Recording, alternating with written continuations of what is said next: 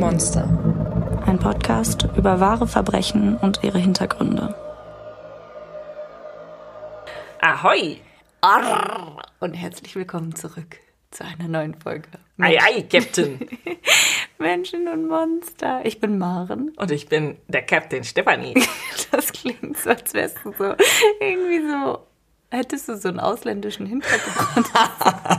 Ahoi, ihr lieben Monsties. Schön, dass ihr wieder eingeschaltet habt. Wie ihr vielleicht unschwer erkennen könnt, hat, ähm, also uns ist gerade was aufgefallen und zwar, dass vor drei Tagen der Sprich wie ein Pirattag war und wir haben es komplett verpasst. Und deswegen dachten wir, wir holen das jetzt ein bisschen nach mit euch. Arr! Ah, wir haben nämlich uns gerade schon ein bisschen einen hinter die Augenklappe gekippt und, und ja, ich würde sagen, der kleine Klabautermann neben mir fängt jetzt gleich mal an, uns äh, den neuen Fall zu geben, oder? Wo- Ei, ei! Ei, ei, okay. Schiffsjunge!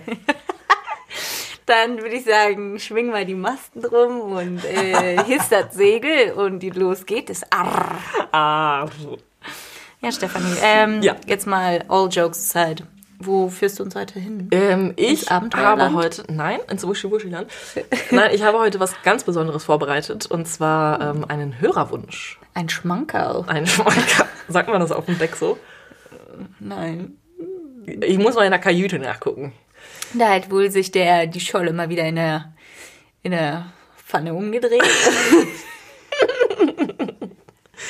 ja, professionellen Fisch Wow. und, äh, ja, Fisch- und Kudder-Talk habe ich auf jeden Fall drauf. Ja, aber nur auf Englisch eigentlich. Ja, moin moin an der Werft. Okay, das ist jetzt schon wieder ein bisschen so Hafenjunge aus Hamburg, aber ja, Stefanie, Your du. true self. Okay, ja, also wie gesagt, ein Hörerwunsch. Und zwar haben wir den sehr häufig bekommen und deswegen habe ich mich dann erweichen lassen, mich um diesen Fall zu kümmern. Man muss dazu sagen, ähm, den werden schon einige von euch kennen, besonders die eingefleischten True Crime Fans. Ich weiß nicht, Maren, kennst du ihn? Nein. Gut, okay. Also, es ist wenigstens für mich eine Überraschung. Na, das ist, das ist auch schon mal gut. Ähm, ja, es geht um Hinterkaifeck, das könnt ihr ja auch schon dem Titel entnehmen. Und ähm, ganz grob zur Geschichte, das ist ähm, ein historischer Fall, kann man schon fast sagen, also aus dem 19, aus dem Jahr 1922. Und Nicht aus dem 19. Jahrhundert. Nicht, dass du dich mal hier wieder verzettelst mit den Nee. Jahreszahlen. Stefan Passiert mir nie. Experte. ja, auf jeden Fall geht es auch um einen Sechsfachmord auf einem Bauernhof, der bis heute ungelöst ist. Also so viel sei vorab schon mal gesagt. Alter, was ist denn überhaupt mit uns los, dass wir die ganze Zeit jetzt nur Cold Cases haben? Oh, ja. Da müssen wir dringend was dran tun. Ähm, genau. Ich fange mal an. Ne? Also wir gehen jetzt erstmal an den Abend des 31. März 1922 auf dem Hof hinter Kaifeck, der in der Nähe des Orts Gröbern liegt, also in Bayern. Ja, sitzt die ganze Familie Gruber, nicht zu verwechseln mit Gröbern. Die Familie heißt Gruber am Essenstisch und ähm, ich stelle euch die Familie erstmal vor. Wie Grube, wie Grubers? Wie ein Grubengrabgerät? Ähm, so in der Art, Okay. kann man sagen. Ja, zu den Grubers ähm, gehört einmal das Familienoberhaupt Andreas, der ist 64 Jahre alt, seine Frau Cecilia, 72. Die beiden haben eine Tochter, die Victoria, die hat inzwischen auch schon mal geheiratet und heißt deshalb mit Nachnamen Gabriel, ist 35 Jahre alt und deren Kinder Zilli, 7 und Josef, 2. Die siebenjährige Zilli heißt eigentlich auch Cecilia, aber wurde von allen immer nur Zilli genannt und ja, deswegen benutzen wir die Kurzform. Können wir auch noch ganz kurz vorab darüber reden, was für ein krasser Playboy Andreas ist, dass er sich einfach so eine Sugar Mama geholt hat, die einfach mal acht Jahre älter ist als Ja, er. krass, ne? Läuft bei ihm. Ja, ist schon, schon ganz okay. Vor allem ganz acht ordentlich. Jahre zu der Zeit, 1922, das ist ja schon. Ja, vor allem ist der crazy. 72 auch echt schon ein ordentliches Alter in, dem, in der Zeit. Mhm, Das stimmt allerdings. Ja, in der Küche ist außerdem noch die Magd, Maria Baumgartel, die ist 45 Jahre alt und die ist auch heute erst angekommen, also an diesem Abend, an dem wir uns befinden. Sie ähm, ja, ist also die neue Magd und ja, ist seit einigen Stunden auf dem Hof, nimmt jetzt das ähm, Abendessen mit der Familie zusammen ein und morgen soll es dann so richtig losgehen. Es ist zwar schon fast April, aber ja, es dämmert jetzt draußen schon, es ist super stürmisch, es liegt frisch gefallener Schnee. Und die Gobas sitzen da in ihrer Küche und haben ganz viele Kerzen angezündet, denn elektrisches Licht gibt's auf Hinterkaifeck noch nicht. Also generell gibt's schon elektrisches Licht, aber der Hof liegt halt so weit vom äh, eigentlichen Dorf entfernt, dass es halt noch nicht bis dahin reicht. Ja, und wie gerade schon erwähnt, wird dieser Hof hinter Kaifek jetzt gleich zu dem Schauplatz eines grausigen Verbrechens. Aber bevor wir zu dem eigentlichen Verbrechen kommen, wollen wir uns erstmal kurz ja ein bisschen mit der Zeit auseinandersetzen. Also zum einen es ist 1922. Der Erste Weltkrieg ist seit vier Jahren vorbei und Victorias Ehemann, Karl Gabriel, ist im Ersten Weltkrieg gefallen. Also die beiden haben 1914 geheiratet und ähm, ja, zu der Zeit war es jetzt auch nicht unbedingt üblich, dass man aus Liebe heiratet, sondern es ging halt mehr um die soziale Stellung und materielle Dinge. Also dass man quasi was sich bereichert, also dass man was davon hat, einfach. Mhm. Ja, und das wird wahrscheinlich auch der Grund für die Hochzeit der beiden gewesen sein es lief tatsächlich auch gar nicht mal so gut bei den beiden. Tatsächlich. Tatsächlich. Mhm. Ähm, also der Karl ist dann zu denen auf den Hof gezogen, nach Hinterkaifeck. Und die Eltern von Victoria hatten ihr dann in dem Zuge auch den Hof überschrieben, weil die beiden ja auch schon ein bisschen älter waren und nächste Generation und so. Also Victoria gehörte jetzt der Hof und dementsprechend hatte Karl ja dann jetzt auch einen Hof. Die Eltern blieben aber halt da wohnen und insbesondere Andreas hat dann auch noch sehr viel geschuftet als Austragsbauer. Also er war quasi wie der Angestellte seiner Tochter. Ja, zwischen Karl und den Grubers, also den Eltern, kam es immer wieder zu Streitereien und ja, er hat vielen Freunden erzählt, dass er sich da nicht so richtig wohl fühlt. Ähm, er hat auch bemängelt, dass die Grubers so geizig wären, dass er mittags noch nicht mal was zu essen kriege. Was eigentlich da so üblich war, vor allem weil du ja auf einem Hof schwer, also wirklich schwerste körperliche Arbeit leistest und äh, Hunger hast auf jeden Fall. Ja, ja, okay, also war das eine Lüge oder war das Wahrheit? So sagte er es. Also können wir nicht sagen, aber wahrscheinlich, also warum sollte er sich das ausdenken?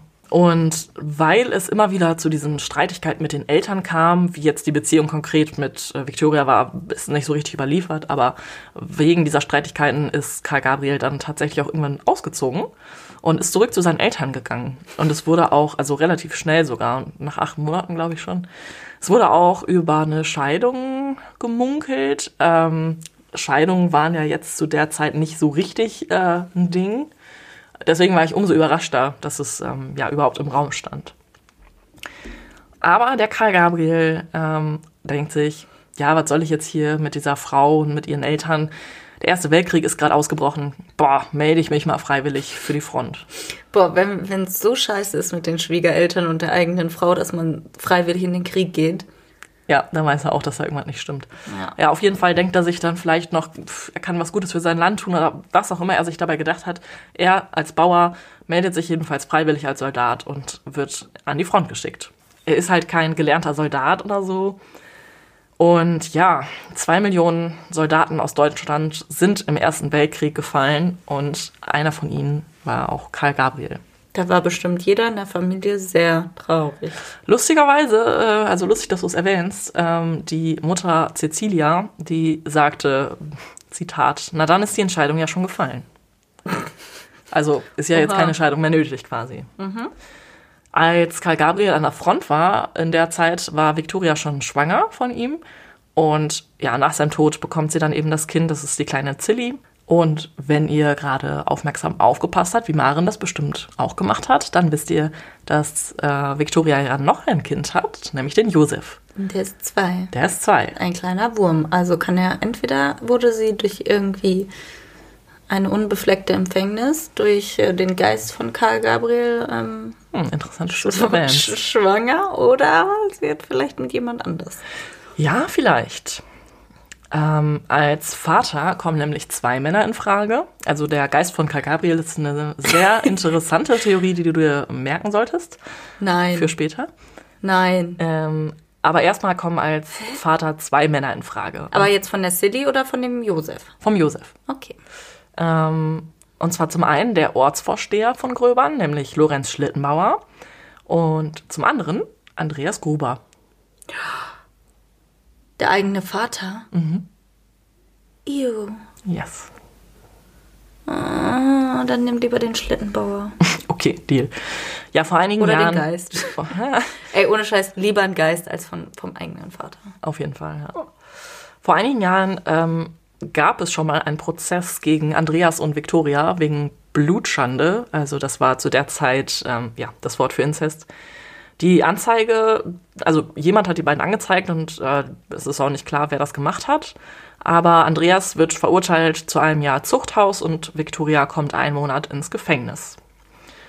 Aus ihren Erzählungen geht dann hervor, dass sie, ja, seit sie 16 war, ähm, quasi ein Verhältnis mit ihrem Vater hatte. Es ist zu keinem Zeitpunkt irgendwie deutlich geworden, dass sie das nicht wollte, aber naja, ich gehe mal ganz fest davon aus, dass du es nicht willst, äh, von deinem Vater irgendwie angefasst und ja, missbraucht zu werden. Ich bin gerade ein bisschen schockiert, dass sie als, ich sag mal, in Anführungszeichen vermutliches, mutmaßliches Opfer in der Situation dennoch ins Gefängnis muss. Ja, auf jeden Fall ähm, wurde sie nicht als Opfer gesehen, sondern war quasi Mitschuld. Also mhm. Victorias Mutter, also die Cecilia, die wusste wohl von der Beziehung ähm, hat aber auch nichts getan, um das irgendwie zu verhindern oder ihre Tochter zu beschützen. Also hat das halt irgendwie so ein bisschen ignoriert. Darf ich mal kurz anmerken, die Mutter war ja dann, wenn die ähm, Victoria jetzt schon 35 ist und die Mutter ist 72, das heißt, die Mutter war 37, als sie sie bekommen hat. Das ist ja schon für damalige Verhältnisse sehr, sehr spät. Ähm, ja, aber der Andreas war auch ihr dritter Ehemann.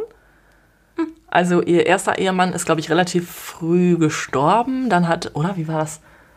Ich glaube, ihr erster Ehemann ist früh gestorben und der zweite Ehemann ist dann auch gestorben. Okay, wir sollten uns also die Cecilia merken. Genau. Als Verrückte. Die Victoria hatte ähm, einige Zeit lang aber auch ein Verhältnis mit Lorenz Schlittenbauer, den ich ja gerade schon erwähnt habe. Lorenz Schlittenbauer sagt nach den Morden auf Hinterkaifeck, dass Victoria ja überhaupt leicht für den Geschlechtsverkehr zu haben war. Also er stellt sie so ein bisschen als leichtes Mädchen dar und äh, als hätte sie sich ja so einen gewissen Ruf irgendwie erarbeitet. Das kann man natürlich nicht nachprüfen. Vor allem hat das ja auch erst gesagt, nachdem sie gestorben war. Also kann sie sich auch nicht mehr rechtfertigen. Aber weißt du, was ich dazu sage? You do you, girl. Ja, aber in der Zeit war das noch weniger established als heute. Hm, okay. Also angeblich, sagt, so sagt er zumindest, ähm, waren die beiden mal ähm, auf einer Kutschfahrt in irgendeinem Ort, weil sie irgendeinen Schrank abholen wollten und saßen eben beide auf dem Kutschbock und sie hat sich dann an ihn rangemacht und meinte, ja, jetzt könntest du mich ja schon ganz gut anpacken. Ja, die haben alle ein bisschen komisch gesprochen früher. Auf jeden Fall äh, wollte er dann nicht, weil er noch verheiratet war und hat es quasi abgewiesen. Sie hat dann auch nichts weiter gemacht.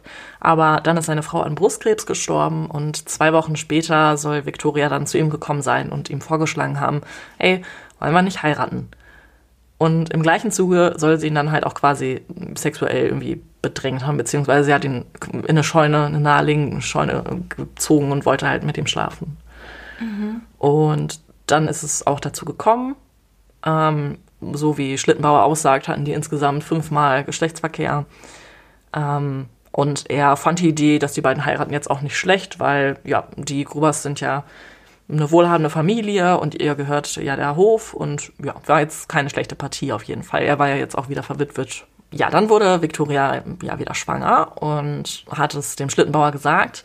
Der, also sie hat ihm gesagt, er wäre dann der Vater und er sagte, ja, aber der Andreas, der könnte ja auch der Vater sein. Das heißt, er wusste auch davon? Ja, also das war im Dorf bekannt. Also spätestens seit diesem Prozess wussten es irgendwie alle. Victoria hat daraufhin aber gesagt, ja, aber das ist jetzt das Beste, was ich sagen kann. Also, dass äh, Schlimmauer der Vater ist, weil ihr Vater sie sonst erschlagen würde. Der Schlittenbauer hat daraufhin ein Gespräch mit Gruber und sagt, ja, er könnte sich schon vorstellen, seine Tochter zu heiraten, ähm, aber eben nur unter einer Bedingung, und zwar, dass der Inzest aufhört. Und Andreas Gruber hört sich das an und sagt daraufhin, wir werden sehen. Also er ist nicht so richtig bereit, ähm, das aufzuhören.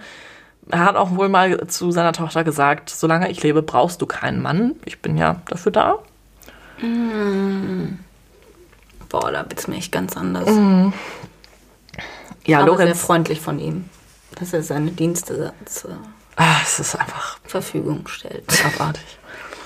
Ja, der Lorenz Schlittenbauer, der tut sich damit dann schwer und äh, ja, reagiert da auch verständlicherweise ein bisschen ähm, extrem darauf. Er möchte dann nicht mehr der Vater sein, also quasi, ähm, ja, will er die Vaterschaft ähm, nicht mehr anerkennen. Und auch eine Hochzeit ist jetzt erstmal für ihn so ein bisschen vom Tisch. Als der Josef dann auf die Welt kommt, ähm, ja, sagt Lorenz, nee, das ist nicht mein Kind und er erstattet Anzeige gegen Andreas. Der wird daraufhin festgenommen und ist erstmal in Untersuchungshaft. Victoria geht dann aber zu ähm, Schlittenbauer und bettelt unter Tränen darum, dass er die Anzeige doch zurücknehmen soll und hat damit auch Erfolg. Denn Lorenz Schlittenbauer wird weich und erkennt die Vaterschaft dann schließlich doch an. Weshalb hat er ihn genau? Wegen, wieder wegen Blutschande Mhm, äh, ja. angezeigt, okay. Ja, genau, und äh, daraufhin kommt Andreas dann frei, aber wenige Wochen später zeigt Schlimmbauer ihn dann wieder an und im Endeffekt kommt es zu keiner Verurteilung, weil Schlimmbauer einfach so wechselnde Aussagen gemacht hat und ja, man ihm nichts, äh, also man kann halt nichts beweisen und man glaubt ihm dann auch nicht mehr so richtig. Ja, deshalb ist die Vaterschaft von Josef halt nicht abschließend geklärt. Aber Schlittenbauer hat sie dann im Endeffekt doch anerkannt und musste dann auch Alimente zahlen, also ja, sowas wie so eine Unterstützung einfach. Äh, die wurde festgesetzt auf 1800 Mark und die hat ihm die Victoria Gabriel vorgestreckt, damit er sie ihr dann bezahlen kann und er dann gar keine Kosten hat. Damit er wenigstens den Vater angibt, also die Vaterschaft ähm, akzeptiert. So, dann schauen wir uns einmal den Hof an. Also hinter Kaifeck ist ein äh, Bauernhof, ja, ziemlich abgelegen. Also der nächste Nachbar ist schon alleine 500 Meter entfernt und bis zum Dorf Gröbern ist es halt noch weiter. Rundum herum gibt's ganz viel Feld und einen Wald. Ja, die Grubers, die da eben leben, die sind im Dorf als eher zurückgezogene Leute bekannt und jetzt auch nicht so beliebt. Andreas Gruber ist vor allem für sein aufbrausendes Verhalten beziehungsweise sein Temperament bekannt und er ja, gilt als sehr grob und die Grubers gelten auch als relativ geizig. Ähm, daraus resultiert aber auch, dass sie ziemlich viel Geld haben. Also aus dem Ort sind sie eigentlich die Leute mit am meisten Geld. Das ist natürlich nicht nur in, äh, ja, jetzt tatsächlich ein Bargeld irgendwie vorhanden, sondern auch in Wertpapieren oder eben auch Hof, Tiere, was weiß ich. Also alles in allem haben die so 100.000 äh, Mark. Also sind schon relativ wohlhabende Leute. Nach Victoria wollte das Ehepaar noch weitere Kinder bekommen. Ähm, haben, also Cecilia war auch zweimal schwanger. Die sind aber dann beide gestorben, die Kinder. Ähm, also das eine war, ist quasi direkt bei der, bei der Geburt gestorben und das andere kann nicht älter als zwei geworden sein. Eine Tochter aus vorheriger Ehe lebt noch woanders und hat, also hat halt einen Mann geheiratet, ist woanders hingezogen. Und wie viel Kontakt da noch besteht, ist nicht bekannt. Immer wieder sind auf dem Hof Hilfskräfte, die bei der Arbeit helfen, kochen, halt alle möglichen Arbeiten verrichten. Aber die bleiben immer nur ein paar Wochen, weil sie es nicht länger da aushalten.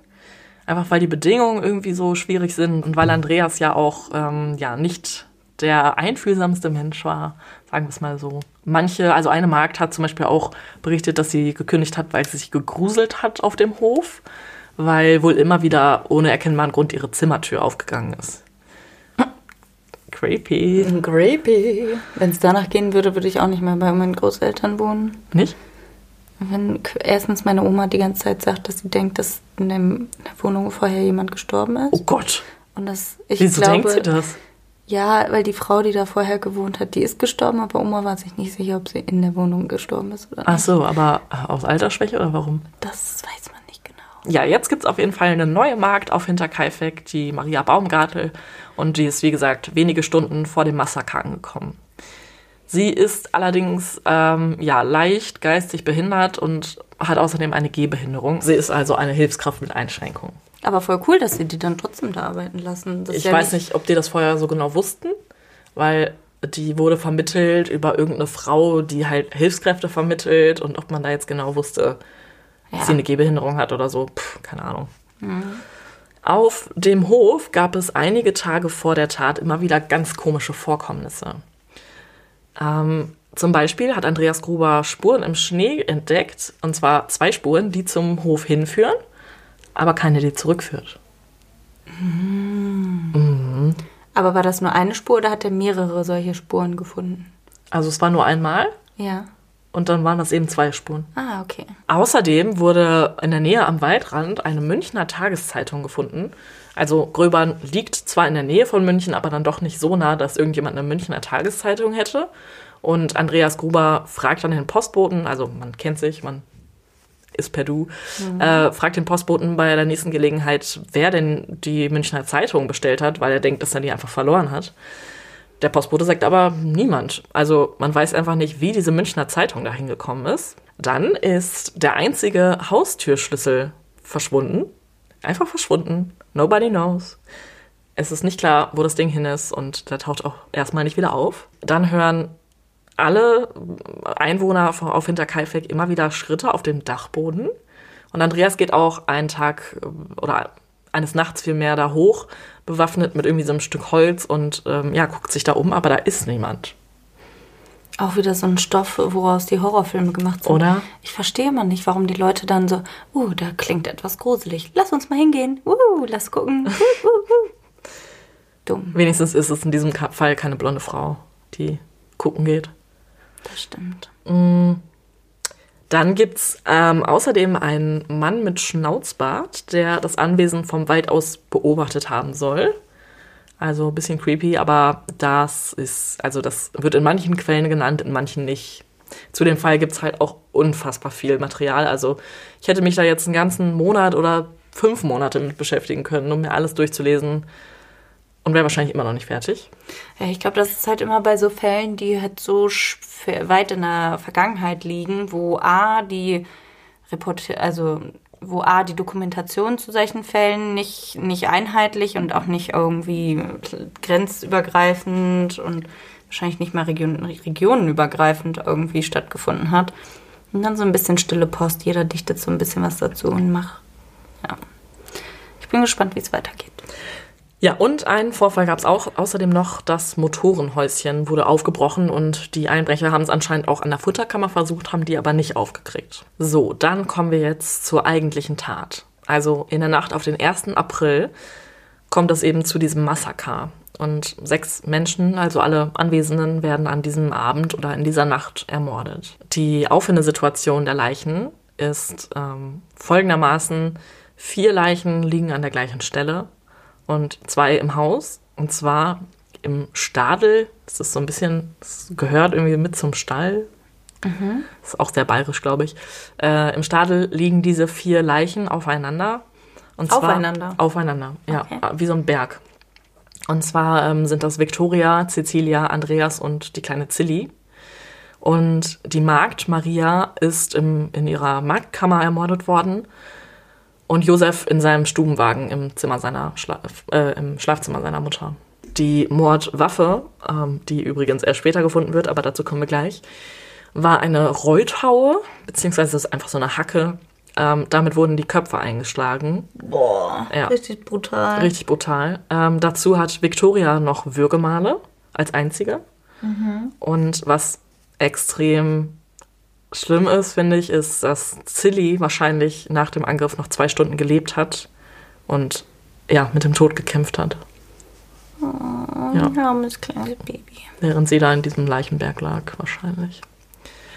Was super strange ist oder vielleicht auch super viel Aufschluss gibt auf den Täter oder eben auch nicht, ist, dass alle Leichen abgedeckt waren. Und zwar dieser Leichenberg im Stadel war mit einer Tür abgedeckt, also einfach mit so einer Holztür, die man wahrscheinlich irgendwo ausgerissen hat, keine Ahnung. Und die Magd war mit einer Matratze bedeckt. Und über Josefs ähm, Kinderwagen lag der Rock seiner Mutter. Also alle Leichen waren wirklich auf den ersten Blick nicht sichtbar, beziehungsweise ja, die Gesichter konnte man sowieso nicht sehen. Also der Mörder hat sich auf jeden Fall die Zeit genommen und hat die Leute abgedeckt. Okay. Crazy. Das, also ja, ich finde es schon relativ aufschlussreich und dazu gibt es dann eben auch viele Theorien, die das erklären wollen. Ähm, nach der Tat passiert jetzt Folgendes. Ähm, die wird jetzt erstmal einige Tage lang nicht entdeckt. An Tag 1 kommen die Brüder Schirowski mittags auf den Hof, um Kaffee zu verkaufen. Also es sind so reisende Händler. Es ist aber niemand da. Ähm, ja, erstmal nichts Ungewöhnliches, sie ziehen dann halt weiter. Was außerdem auffällt, ist, dass CD in der Schule fehlt, aber ja, es ist Samstag, das kann schon mal passieren. Also samstags gab es ja damals auch noch Schule. Dann gibt es einen sehr seltsamen Vorfall, äh, wo ein Bauarbeiter nachts in der Nähe von Hinterkaifeck unterwegs ist und äh, ja, da eben langläuft. Und er sieht dann am Backofen, also das muss man sich vorstellen, das war wie so ein kleiner eigener Anbau, wo dann drin gebacken wurde. Das war jetzt nicht so ein Backofen, wo du Klappe aufmachst und gut ist. Mhm. Äh, wie im Backofen ja offensichtlich Betrieb ist, äh, wieder, wieder Qualm rauskommt und dann sieht er einen Mann da stehen, also eine große Gestalt zumindest. Und sobald dieser Mensch ihn entdeckt, leuchtet er oder blindet er ihn sogar mit einer Taschenlampe über die Entfernung. Zu der Zeit gab es Taschenlampen? Ja. Wow. Und dann geht dieser Mann wieder rein in den Backofen. Ja, es war jedenfalls jemand da. So. Okay. Ja, am Sonntag passiert jetzt nichts Großartiges, aber am Montag ähm, kommt der Postbote vorbei und will die Post abgeben. Es ist wiederum niemand anzutreffen und ja, er schmeißt die Post halt einfach vor die Tür. Was er später noch aussagt, ist aber, dass das Vieh etwas unruhig war und äh, ja, es war jetzt nicht krass geschrien hat, sich bemerkbar gemacht hat, aber man hat halt gemerkt, dass, er, dass sie ein bisschen nervös sind. So, und an Tag 4 kommt jetzt ein Monteur, um einen Motor zu reparieren. Den Termin hatte er schon äh, ja, mehrmals verschieben müssen, weil das Wetter schlecht war. Und jetzt will er das halt endlich fertig machen. Und er trifft natürlich auch wiederum niemanden an. Also wartet er erstmal eine Stunde, aber als dann immer noch niemand da ist, denkt er sich, ach, was soll's, und bricht dann, dann äh, den Motorschuppen auf und macht sich dann einfach so an die Arbeit. Er repariert dann den Motor, braucht ungefähr vier Stunden dafür und als er damit fertig ist, bemerkt er, dass die, das Scheunentor auf einmal offen steht. Das war vorher noch nicht so. Und außerdem ist vor der Haustür der Hund der Familie angebunden, ein Spitz. Und der war vorher auch noch nicht da. Creepy. Mhm. Ja, er ist jedenfalls fertig mit seinen Arbeiten und fährt dann wieder vom Hof und sagt den Nachbarn Bescheid, dass die doch bitte den Grubers Bescheid sagen sollen, dass der Motor jetzt wieder läuft. Die Nachbarn, also die direkten Nachbarn, sind die Schlittenbauers. Wird der dafür nicht bezahlt? Gute Frage. Vielleicht wurde er schon vorher bezahlt oder mhm schick eine Rechnung. Weiß ich nicht. Mit einer Taube. ähm, genau, die Schlittenbauers ähm, sind die direkten Nachbarn und Lorenz Schlittenbauer sagt dann seinen Jungs, dass sie doch mal rübergehen sollen und gucken. Ich glaube, 9 und 16 sind die. Die treffen natürlich auch wiederum niemanden an, kommen zurück und der Schlittenbauer denkt sich dann, okay, da stimmt doch irgendwas nicht. Und geht dann im Endeffekt mit drei ja, ähm, Männern aus dem Ort selbst nachschauen. Sie durchsuchen dann eben ja, das ganze Anwesen und betreten schließlich die Scheune. Und es ist super dunkel da und einer der Männer stolpert auf einmal über etwas und ja, fühlt dann nach und merkt, okay, das ist ein Fuß. Mm. Der Schlittenbauer ähm, entdeckt dann die Tür, die über diesen, über diesen unkenntlichen Berg liegt und nimmt die Tür weg und dann sieht er, okay, das ist der Andreas Gruber, der da liegt. Und nicht nur das, sondern eben auch seine Frau und seine Tochter und seine Enkelin. Nach diesem Leichenfund geht Lorenz Schlittenbauer weiter ins Haus. Also vom Stadel kommt man direkt ins Haus. Äh, die anderen Männer rennen alle raus, weil sie total geschockt sind. Und Lorenz Schlittenbauer sagt äh, sowas wie, na, wo wird denn dann mein kleiner Josef sein? Mhm. Bisschen komisch. Wow. Ja, er geht dann ins Haus und entdeckt die tote Magd und auch seinen toten Sohn. Dann schließt er die Tür, ähm, also die Haupttür, die Eingangstür von innen auf mit dem Schlüssel, der angeblich steckte. Wir erinnern uns, der Schlüssel war eigentlich verschwunden. Ich, ich habe jetzt schon eine Theorie, wer es war. Well, es war diese der Theorie. Geist. Interessant. Nein. Äh, ja, diese Theorie hast du nicht alleine, und zwar beide Theorien. Okay. The fuck? Ernsthaft? Die eine Theorie auch? Mit dem Geist? Ja. Wow, okay. Also nicht in dem Sinne, aber ja. Machen wir weiter. Ähm, die Polizei wird natürlich dann informiert und die, ähm, ja, das muss man sich ein bisschen dezentraler vorstellen. Die saßen damals in München und waren quasi für ganz Bayern zuständig, äh, was Kriminalfälle angeht. Das heißt, der leitende Ermittler Georg Reingruber, der kommt jetzt von der Zentrale in München angefahren und bringt, äh, ich glaube, drei oder vier Kollegen mit.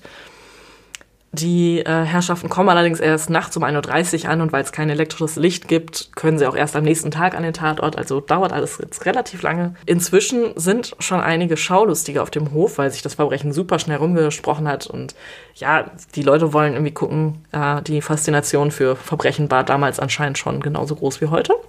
Mhm. Als die Polizei dann da ist, versuchen sie natürlich erstmal das, was sie vom Tatort noch sichern können, zu sichern. Was ich nicht verstehen kann, ist, sie machen nur fünf Fotos vom Tatort. Okay. Ähm, da können wir euch bei Instagram auf jeden Fall auch was reinstellen. Die sind noch erhalten. Da sieht man jetzt ehrlich gesagt nicht so detailliert irgendwelche Leichen, höchstens einen Fuß oder so. Ähm, könnt ihr euch da anschauen. Außerdem, obwohl man das schon kann, werden keine Fingerabdrücke genommen. Warum? Warum? Das macht, also das macht wirklich gar keinen Sinn. Ja, und insgesamt sind die Ermittler auch eher kurz auf Hinterkaifeck, weil dann wartet schon der nächste Fall in München. Naja, gut, wenn man sich als einzige Polizeistation in Bayern um ganz Bayern kümmern muss, dann ja. ist vielleicht auch bei so einem abgelegenen. Ja, aber ich meine, ein Sechsfachmord, also das hast du ja auch nicht alle Tage. Naja, ich würde jetzt mal so behaupten, an der Stelle gibt es ja niemanden, der denen die Hölle heiß machen kann, weil sie nicht weitersuchen, weil ja. die ganze Familie eh tot ist. Ja, und außerdem haben sie eine Theorie, die sie dann eigentlich sofort als äh, ihre Theorie präsentieren und auf die sie sich auch einschießen, nämlich Raubmord. Ja, so wie dein Gesicht ist, das dachte ich mir auch. Raubmord ist halt ungefähr das Letzte, woran ich denken würde. Ja. Ähm, vor allem, weil es wurde zwar ein bisschen was geklaut, aber nicht viel. Vielmehr sind halt viele, viele Weltgegenstände noch da. Und ähm, was noch viel wichtiger ist, finde ich, ist, dass die Tatwaffe, diese Reuthaue, nicht mitgebracht wurde, sondern die ist aus dem Bestand des Hofs. Also meinst du, dass es so ein bisschen Affekt im Affekt passiert? Oder ja, auf jeden Fall. Also wenn ich jetzt plane, einen Raubmord zu begehen, also ja gut, dann bringe ich doch selbst eine Waffe mit. Ja, das auf jeden Fall. Aber ich finde, ein Sechsfachmord für im Affekt, ich mhm. meine, da hätte ja zum Beispiel das zweijährige Kind hätte man ja und die siebenjährige oder so hätte man ja nicht mal unbedingt umbringen müssen. Ja, das stimmt. In so einem Fall zumindest. Ja, ähm, es gibt allerdings, und das hat die Polizei immerhin noch rausgefunden, bevor sie wieder abgefahren sind, einige Indizien, die darauf hinweisen, dass die Täter mehrere Tage sich am Tatort aufgehalten haben. Also ich sage jetzt die Täter, ich meine der Täter oder die Täter. Man weiß es halt nicht, ob es eine oder mehrere Personen waren. Und zwar gibt es auf dem Heuboden Schlafstellen im Stroh. Also das heißt, das sind zwei Stellen, wo hm, wahrscheinlich Menschen gelegen haben. Es kann aber auch sehr gut sein, dass das einfach Stellen sind, wo Andreas sich an seiner Tochter vergangen hat. Ohne, also damit man es vielleicht nicht sieht. So. Ew. Ja. Genau. Ähm, auf dem gleichen Dachboden sind mehrere Dachschindeln verschoben und wenn man da durchschaut, hat man einen sehr guten Überblick über den ganzen Hof. Das heißt, man kann genau beobachten, was da gerade passiert. Mhm. Und was am meisten dafür spricht, ist, dass das Vieh vermutlich gefüttert und getränkt wurde in der Zeit. Also derjenige hat den Tieren zu essen gegeben, damit die eben nicht anfangen zu brüllen und ihnen dann schon mal verraten. Und davon abgesehen, vielleicht ist es ja auch jemand, der Interesse hat daran, den Hof danach zu übernehmen. Und das ist natürlich viel sinnvoller, wenn das Vieh noch äh, mächtig und prächtig ist und nicht abgemagert und halb tot. Ja, aber das wäre ja ein sehr offensichtliches Motiv. Ja, gut. Ich sage ja nicht, dass der Täter oder die Täter oder die Täterin vielleicht nicht die hellsten Kerzen auf der Torte waren. Okay, ja, granted. Ähm, Außerdem wurde der gesamte Brotvorrat der Familie aufgegessen und ein bisschen was von dem Fleisch, was sie gelagert hatten. Also man kann schon davon ausgehen, dass da jemand auf jeden Fall noch gelebt hat. Mhm. Ziemlich gruselig, wenn du mich fragst. Ja, auch die Tatsache, dass da ja jemand in diesem Backofen gesehen wurde ja, und ja. der Schlüssel plötzlich steckte und der Hund angeleint war, die Tür war offen. Ja. Oh, wow. Ew. Richtig gruselig. Stell dir mal vor, du bist der Monteur machst da diesen Ofen fertig. Im Stahl liegen vier Leichen, ohne dass du davon weißt. Und der Täter läuft hinter dir in deinem Rücken irgendwie rum und lässt noch das Scheunentor offen. Oh, Was für eine gruselige creepy. Vorstellung. Ja, nachdem ähm, alles jetzt so weit ermittelt wurde, wie es eben nur geht, kommt es zur Obduktion. Das ist ein sehr interessantes Schauspiel, denn der Arzt, der extra anreist, um das zu machen, der macht die auf dem Hof Und zwar, ja, stellt er sich da so zwei Böcke und so eine Tür zurecht, um sich so einen Obduktionstisch quasi zu bauen. Und dann legt er die Leichen da einzeln drauf. Und weil er das kurz zuvor in so einer Schulung gelernt hat, schlägt er jeder Leiche den Kopf ab. Hä? Ja. Auf was für einer Schulung war er bitte? Also er hat halt gelernt, wenn Leichen Kopfverletzungen haben, dann ist es sinnvoll, den Kopf abzutrennen, um den nochmal genauer zu untersuchen im Labor Ja, und das so. ist natürlich einfacher, wenn er nicht mehr am Körper klebt, als wenn er noch am Körper dran ist. Naja. Naja. Ähm, ja, auf jeden Fall tut er das und er tut es halt mitten auf dem Hof. Das heißt, die ganzen Schaulistigen, die da nach wie vor sind, sehen das auch alle. Ja, und diese Leichen sind ja schon auch dabei zu verwesen, Ja, weil sie ja schon einige Tage dort liegen. Ja, schön ist es sicherlich nicht. Ähm, Naja, aber wenn er es so gelernt hat, ne? Ja, ey. Fortbildung ist Fortbildung. Was auffällt, ist, dass Andreas nur mit einem einzigen Hieb zur Strecke gebracht wurde, während die Frauen super viele Verletzungen aufweisen. Also habe ich ja schon erwähnt, Victoria hat sogar Würgemale und ähm, hat irgendwie zehn Schläge auf den Kopf abbekommen. Und auch Cecilia hat super viele Verletzungen und ja, Cilly musste ja dann leider noch ziemlich lange leiden, was sich daraus erschließt, dass sie in ihrer Hand so ein Haarbüschel von sich selber hält, was, ja, also die, der, oder die Polizei denkt halt, dass sie sich diese Haare im Todeskampf quasi ausgerissen hat. Was ermittelt wurde, also es ist jetzt nicht hundertprozentig safe, weil man es einfach nicht so richtig rekonstruieren kann, aber die Polizei ist sich relativ sicher, dass die Reihenfolge folgendermaßen war. Zuerst ist Victoria gestorben, Hätte ich auch gesagt. ja, dann ihre Mutter, ähm, dann Andreas und dann Silly und dann eben die Magd und dann Josef. Das, ja, das hätte ich auch so gesagt, weil ich finde, die Tatsache, dass Victoria als erstes oder dass sie diese Würgemale hat, spricht für mich auch so ein bisschen, dass das eventuell aus einem Streit eskaliert sein könnte. Ja. Und dass die Mutter dann vielleicht eingeschritten ist und auch dann noch mitgekämpft hat und dass die beiden da richtig so eine Szene draus hatten. Interessant. Und dann? Also das, was du gerade sagst, das äh, habe ich noch kein einziges Mal gehört und das ist für mich äh, auch neu, denn es wird in jeglichen Dokumentationen, Foren und so weiter davon ausgegangen, dass der Täter sich einen nach dem anderen vorgenommen hat. Na, also genau, wenn ich das jetzt einfach nur von dem Punkt, wo wir jetzt gerade stehen, würde ich sagen, dass es eventuell, also ich meine, äh, state the obvious, ich glaube, dass es der Schlittenbauer war und ich glaube, dass er halt ähm, eventuell auch bezüglich der schon vorher da gewesenen Spannungen wegen der Kinder und wegen der Anzeigen und sowas, solche Sachen, dass er da eventuell schon mit Victoria so einen Streit hatte. Aber das ist schon zwei Jahre her, ne, mit Josef.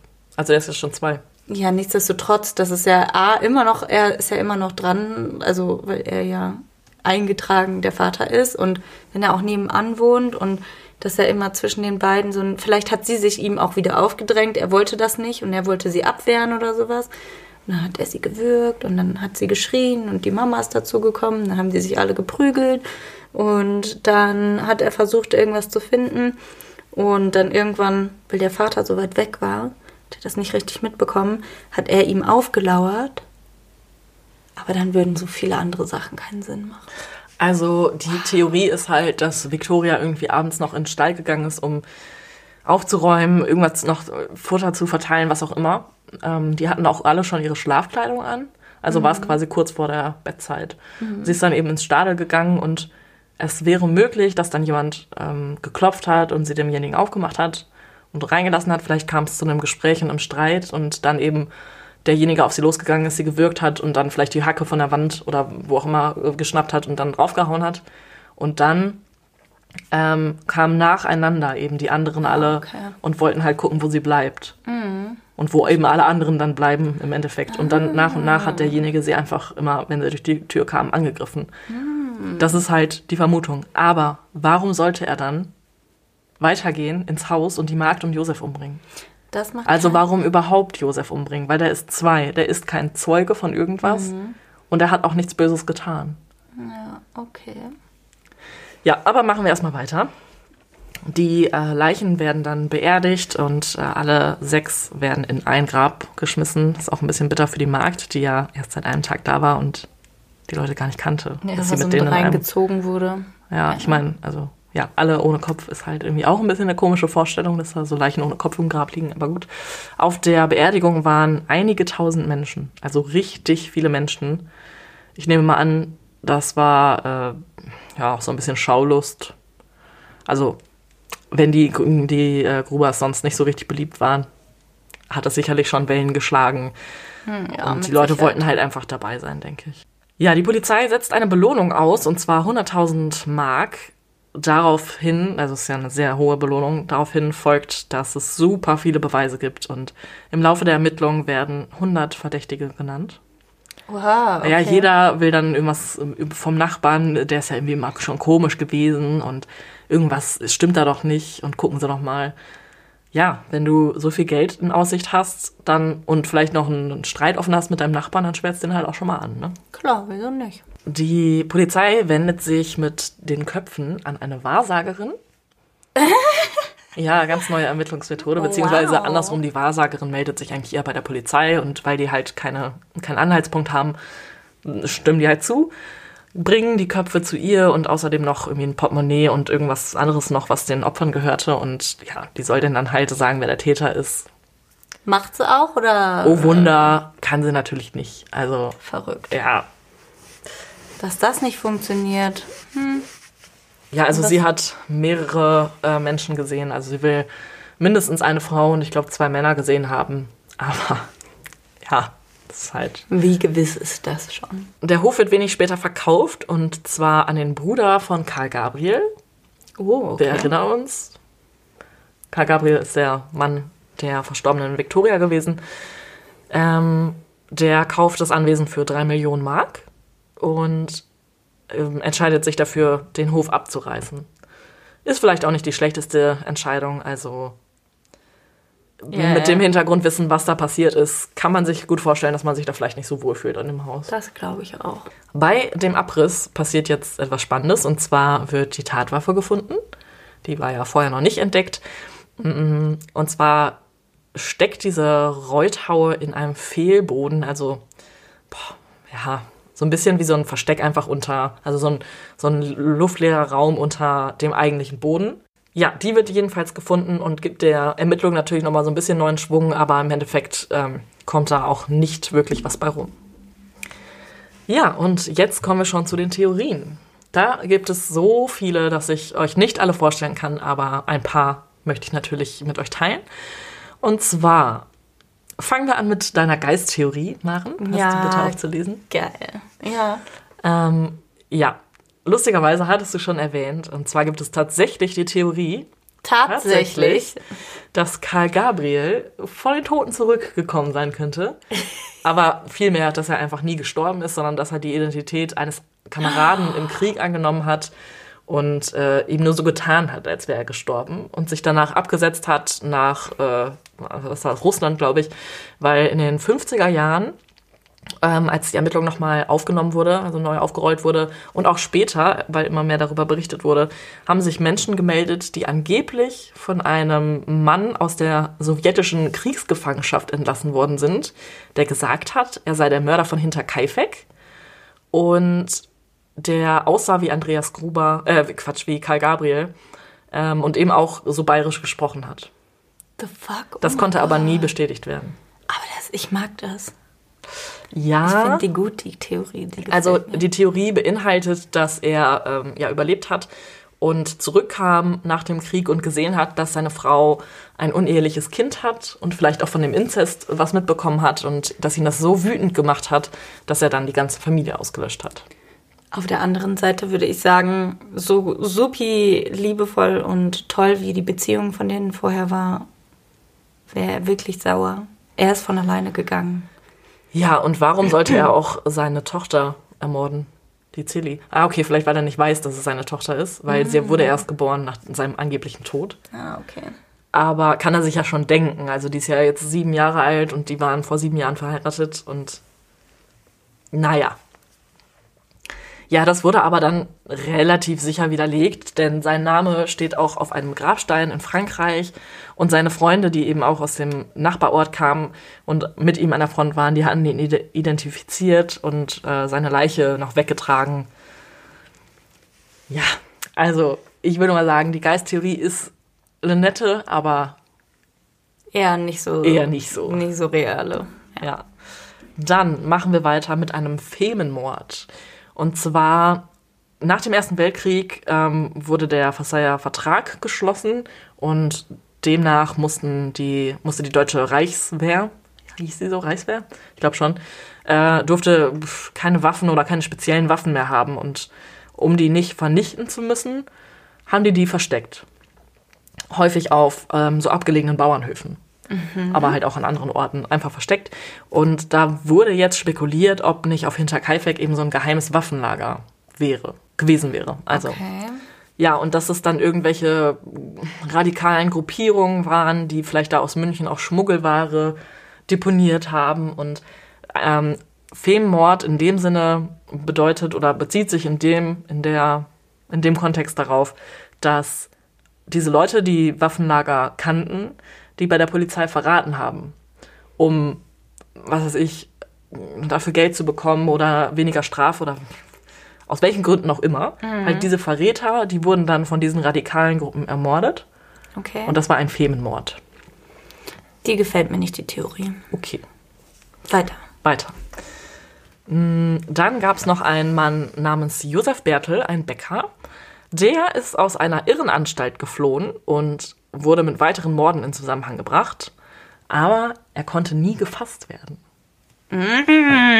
Ach ja, und ein Medium, also eins von die, eine von diesen Wahrsagerinnen, soll ihn bei einer Sitzung als Täter identifiziert haben. Habe ich aber nur in einer einzigen Quelle gelesen, in den anderen wurde das nicht erwähnt. Und wo genau saß er in der Anstalt? Also in der Nähe? In der Nähe irgendwo, ja. Und er war bekannt dafür, dass er einfach so, so Massenmorde begeht? Nein. Oder, also, okay. Ja, dann ist das ja auf jeden Fall sinnvoll. Dann gibt's noch die Gebrüder Gump. Ähm, Adolf Gump hatte in Oberschlesien neun Bauern ermordet, und zwar gemeinsam mit einem Freikorps. Also das zielt auch so ein bisschen in diese Femenmord-Theorie. Ja, auf jeden Fall, er und sein Bruder Anton waren später verdächtig in den 50er Jahren, als der Fall nochmal neu aufgerollt wurde. Denn die Schwester hatte auf dem Sterbebett behauptet, dass ihre Brüder den Mord begangen haben auf Hinterkaifeck. Ähm, den Brüdern konnte nichts nachgewiesen werden und einer von ihnen war dann eh schon tot und der andere wurde dann halt wieder freigelassen, weil es gab überhaupt keine Hinweise. Im Jahr 1971, also 50 Jahre fast nach der Tat, gab es einen Brief von einer Therese S., die in ihrer Jugend ein Gespräch zwischen ihrer Mutter und deren Freundin mit angehört hat. Und die Freundin hätte dann in dem Gespräch gesagt, ihre, äh, ihre Söhne Karl und Andreas wären die Mörder von Hinterkaifeck und einer von ihnen hätte dort sein Taschenmesser verloren.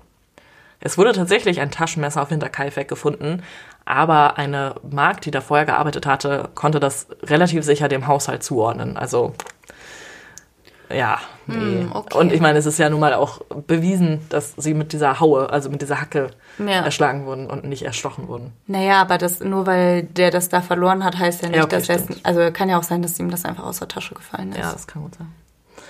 Und ähm, dann gibt's noch den Hilfsarbeiter Peter Weber. Der wurde von seinem Zimmergenossen angezeigt, denn ähm, die beiden waren irgendwo ähm, als Hilfsarbeiter irgendwo und waren in einem Zimmer. Und Weber hatte im Jahr 1920 vorgeschlagen, Andreas Gruber zu erschlagen und den Hof hinter Kaifeck auszurauben. Er wusste auch genauestens über die familiäre und finanzielle Situation der Grubers Bescheid. Zwei Jahre später kam es ja dann zu dem Massaker. Ja, aber das macht keinen Sinn, weil was wurde da groß ausgeraubt? Ja, Nix. guter Punkt, nichts. Dann, was ich mich noch gefragt habe, ist, keine der Theorien befasst sich mit Maria Baumgartel. Also die ist ja an dem Tag angekommen. Und wie hoch ist denn die Wahrscheinlichkeit, dass sie ankommt und dann in dieser Nacht die ganze, der ganze Hof ausgelöscht wird? Ähm, meinst du, dass sie da irgendeine Hauptrolle spielt? Warum aber würde dann die Victoria die meisten Abwehrspuren haben? Und Weil sie die erste Klamm- ist, auf die der Täter getroffen ist. Okay, und was wäre deiner Meinung nach ein Motiv dafür? Keine Ahnung. Okay. Also, Aber es kommt Spanisch ja, vor. äh, es kommt mir sehr spanisch Die vor. Frage ist, kommt es Spanisch vor oder kommt es Spanisch vor? Uh, sehr, muy Spanisch. Oh. Ja, und jetzt kommen wir zum offensichtlichsten Verdächtigen, nämlich dem Lorenz Schlittenbauer. Yeah, yeah. Über ihn gibt's halt so viele Theorien und Verdachtsmomente, aber auch eben zu jedem Verdachtsmoment gibt es halt eigentlich immer wieder was, was das, Das ist- widerlegt. Weil, also, sind wir mal ehrlich, was glaubst du, warum hätte er, ohne jetzt die ganzen Theorien zu kennen, warum hätte er das machen sollen? Also, ohne, was ohne die ganzen Theorien. Also ohne das, was ich jetzt hier aufgeschrieben habe. Okay, also ich würde sagen, ähm, wenn, dann hätte er ein Motiv, weil er die Vaterschaft anzweifelt, aber dennoch da reingedrängt wurde und das jetzt eventuell im Nachhinein bereut. Und das ist zwei Jahre später ein Motiv, um sechs Menschen zu ermorden. Ähm, vielleicht war er auch einfach psychisch krank. Ist nichts von bekannt. Okay. Vielleicht ähm, hat er ja gehofft, dadurch, dass er das Anwesen ähm, an der anderen Seite oder irgendwie in der Nachbarschaft hatte. Vielleicht hat er ja gehofft, dass wenn er, vielleicht war er halt geizig und gierig oder so, und wenn er da jetzt so ein Massaker ähm, irgendwie lostritt, dass dann die Immobilie und der Hof und sowas für andere Leute, die dann so ein bisschen abergläubisch sind, dass das irgendwie uninteressant wird und er den Hof günstig erstehen könnte. Er hätte ihn ja kaufen können. Ja, aber vielleicht hatte er nicht so viel Geld. Er hatte ja eigentlich auch kein Geld, ne? Er hatte auch einen Hof, also über seine finanziellen Verhältnisse weiß ich jetzt nichts. Aber sie musste ihm 1800 Mark vorstrecken, um die Alimente zu zahlen. Nein, Oder sie hat musste sie das, das, nicht vorstrecken, weil er es nicht bezahlen konnte, sondern er Weil- wollte halt nichts bezahlen. Und sie Ah. wollte unbedingt, dass er die Vaterschaft anerkennt. Also hat sie ihn bestochen quasi. Ja, er hatte ja nichts davon. Also er hatte aber eben auch keinen Nachteil. Dadurch. Genau, ja. Ja. Aber dann hat sie ihn im Prinzip trotzdem bestochen. Ja, was- trotzdem gibt es halt einige Sachen, die super verdächtig sind in seinem Okay. Verhalten. Ja. Also direkt nach der Tat, er hat ja die Leichen gefunden, ist ja dann auch erstmal ins Haus gelaufen. Das war ja schon ein bisschen seltsam, wie er sich da verhalten hat. Dann hatte er ja den Schlüssel auf einmal dann gesehen, der da in der Haustür angeblich steckte. Ist halt die Frage, war er wirklich schon da? War er wirklich verschwunden? Oder hatte er den Schlüssel vielleicht mitgebracht? Er hatte außerdem die Möglichkeit, zwischen den beiden Höfen hin und her zu pendeln während dieser vier Tage. Er hat außerdem, das habe ich gerade noch nicht erwähnt, ähm, noch bevor die Polizei eingetroffen ist, angefangen damit den Hof sauber zu machen und das Vieh zu füttern. Okay, aber sind wir mal realistisch. Wenn er das wirklich hätte machen wollen, dann und das länger, dann hätte er das auch länger aufrechterhalten können und dann hätte er ja auch während der ganzen Zeit, in der noch nicht klar war, dass sie gefunden wurden, ähm, also, weißt du, das widerspricht sich so. Er hat die auch gefunden und er hat das dann quasi, er hat erst seine Söhne hingeschickt. Ja. Und das Ding ist ja, wenn er die erst hinschickt, dann muss ihm ja klar sein, dass die auf jeden Fall gefunden werden. Und wenn er der Täter wäre. Und wenn er dann halt selber nochmal hingeht, weil sonst hätte er auch einfach sagen können, ja, ja, ich guck mal. Und dann hätte er im Dorf rum erzählen können, ja, die, ich habe die gestern noch getroffen, die sind irgendwie vielleicht alle krank oder sowas, haben sich irgendwie eine Grippe eingefangen. Und äh, deswegen hört und sieht man nicht viel von denen. Und da die ja sowieso nicht so unbedingt beliebt waren, hätte es ja auch sein können, dass die eventuell, mh, dass das ja keiner in Frage stellt oder so. Ja, also er hat natürlich einerseits den Suchtrupp losgeschickt, was erstmal sehr unverdächtig wirkt, aber es könnte natürlich auch sein, dass er einfach wollte und deswegen auch Männer mitgenommen hat, dass er ähm, dabei sein wollte, wenn die Leichen gefunden werden, um eben sich unverdächtig zu machen. Aber, wie du auch schon sagst, er hätte vier Tage Zeit gehabt, um zum Beispiel die Leichen verschwinden zu lassen. Und wenn er dann gesagt hätte, ähm, ey, die sind verreist, whatever, auch wenn es super unglaubwürdig wäre oder einfach sich dann doof gestellt hätte und gesagt hätte, keine Ahnung, wo die sind, die sind einfach weg, Ja. dann wäre es ja wenigstens kein Mord gewesen. Er wäre nicht verdächtig unbedingt gewesen. Ja, und er hätte ja auch die Möglichkeit gehabt, innerhalb dieser vier Tage einiges von den Habseligkeiten der Leute da irgendwie zu entwenden oder zu verkaufen, zu verstecken. Weiß ich nicht, irgendwie, also wenn er da zumindest auf Materielles ausgewiesen wäre. Und auf der anderen Seite, ich meine, er wollte zwar die Vaterschaft nicht anerkennen, nichtsdestotrotz glaube ich nicht, ähm, so wie er sich da hat nochmal weichreden lassen, dass er überhaupt in der Lage dazu, oder also bin ich nicht von überzeugt, dass er sich vielleicht in der Lage gesehen hätte, ein Kind umzubringen.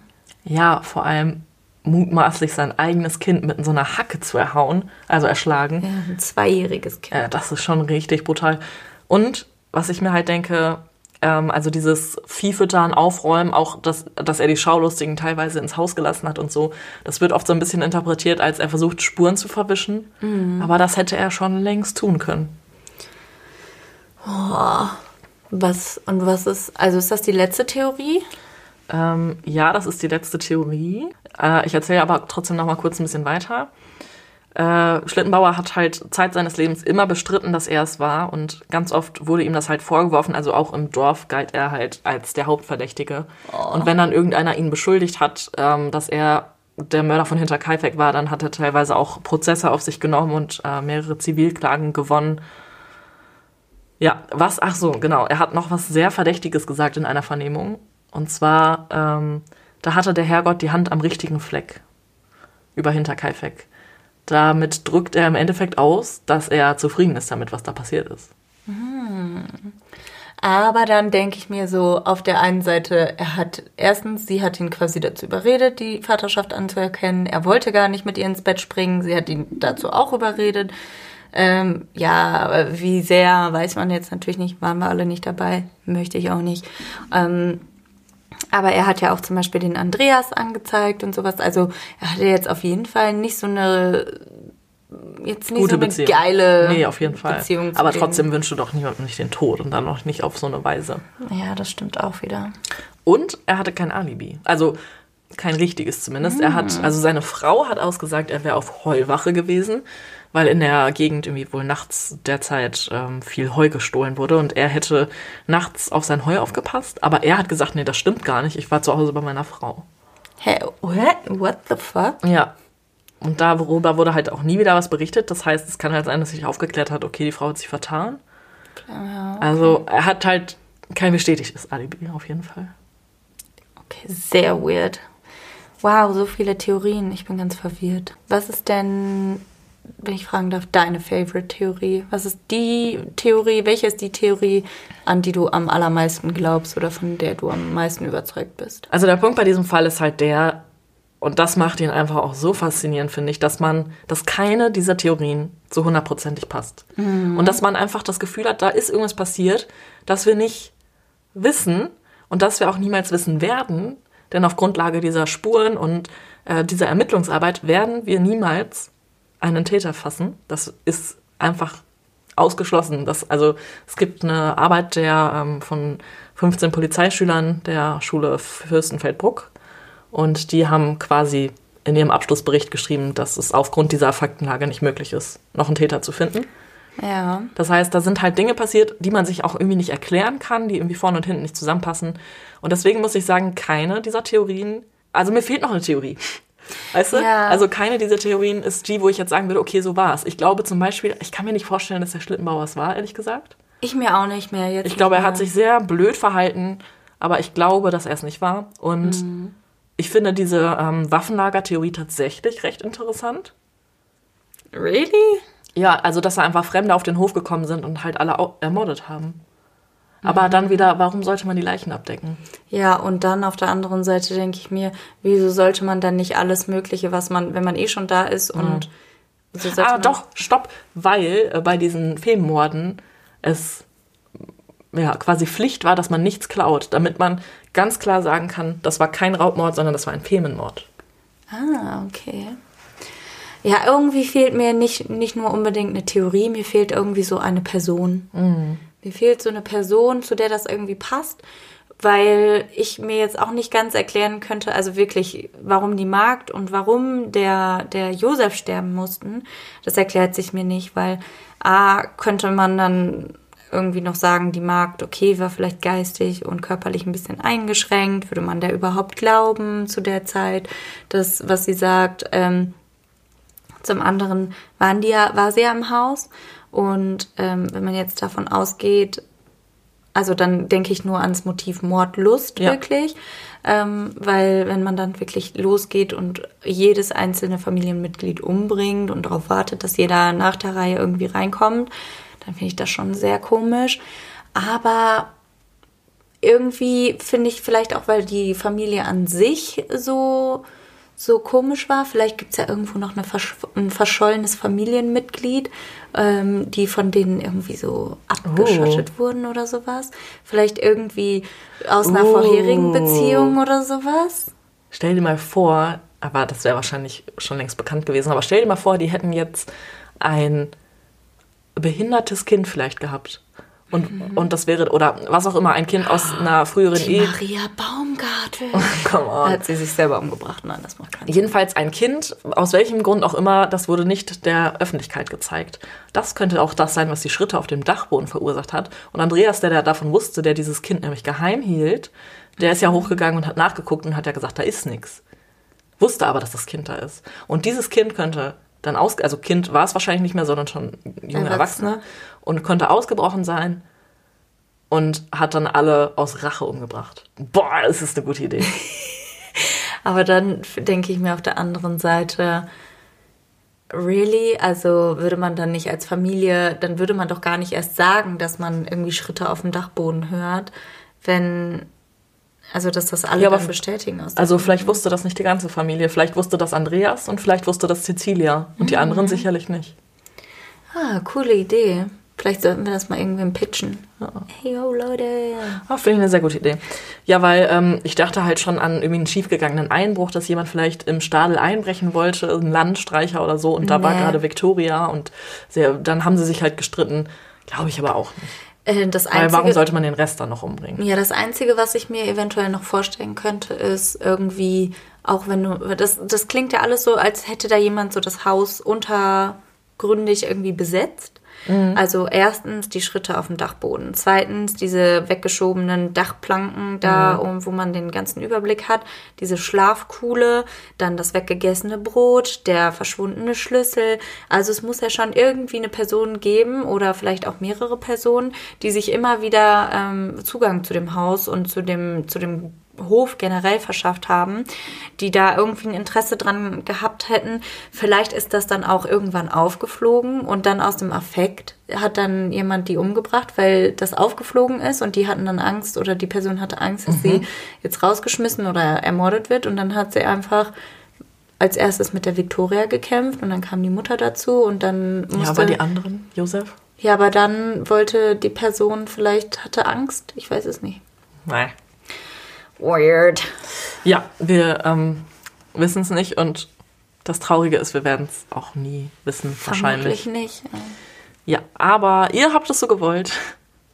Ja. Und damit äh, schließen wir den Fall für heute ab, würde ich sagen. Ei, ei, Captain. Arr. Wenn ihr irgendwelche Theorien habt oder generell schreibt uns einfach, welche Theorie ihr am glaubwürdigsten findet, ob ihr vielleicht Marens und meine gerade zusammengesponnene Theorie als äh, den, die neue beste Theorie zu Hinterkaifeck empfindet. Sagt es uns gerne bei Instagram. PS, vielleicht waren es Piraten oder Aliens. Uh, Nein, nein. Nein? Ich verwerfe die na Theorie. gut. Okay. Maren, hast du einen Witz für uns? Also, bevor ich jetzt den Witz spendiere, möchte ich euch gerne alle aufrufen, uns Sprachnachrichten zu schicken, wie ihr eure beste Ja. Piratenimitation Ja. macht. Und wenn ihr uns ein Video schickt und uns die Erlaubnis gibt, das zu posten, dann äh, posten wir auch gerne ähm, oder auch Mitschnitte von den Sachen, dann posten wir das gerne in unserer Story. Okay, dann jetzt einen piratenmäßigen, sehr kurzen, aber sehr geilen Witz. Piraten weinen nicht, sie heulen rum. und eine Buddel rum. Geil, okay. Fand ich gut. Okay, weil der jetzt wirklich sehr kurz und sehr flach war, gebe ich euch noch einen zweiten Piratenwitz. Wenn ich einem Piraten mit einem Holzbein ins Bein schieße, ist das dann Körperverletzung oder Sachbeschädigung? Gute Frage. Stefanie, warum können Piraten denn keine Karten spielen? Weil sie einen Haken haben? Weil sie auf dem Deck sitzen. Das, Au, wow, oh, die Leitung, die Leitung, oh, die das hat lang. lange gedauert. Ah. Okay, reicht jetzt mit Piratenwitzen, oder? Ja, ist nicht mehr witzig, ich weiß. Okay.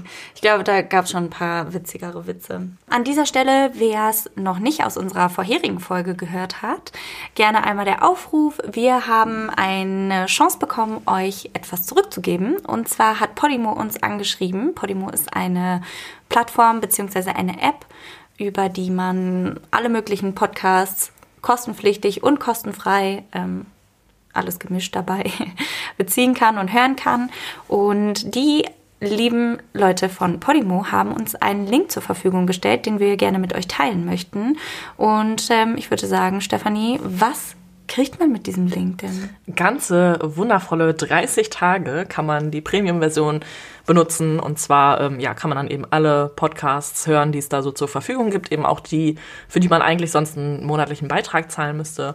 Das heißt, ihr habt einen Monat lang die Chance, ziemlich coole Podcasts euch anzuhören. Zum Beispiel Morden im Norden, Dunkelkammer, übernatürlich bei Murder Queens. Und ähm, uns?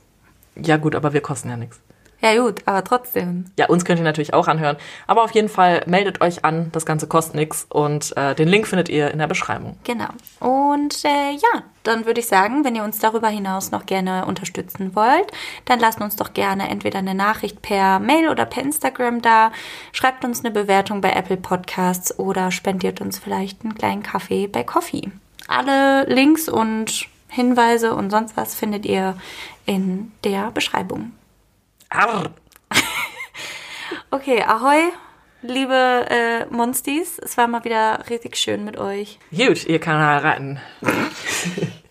Wir hören uns in der nächsten Woche. Arr, arr. Bleibt äh, schön knusprig und ja, keine Ahnung. Und heult nicht so viel rum. Macht's gut. wow, ciao.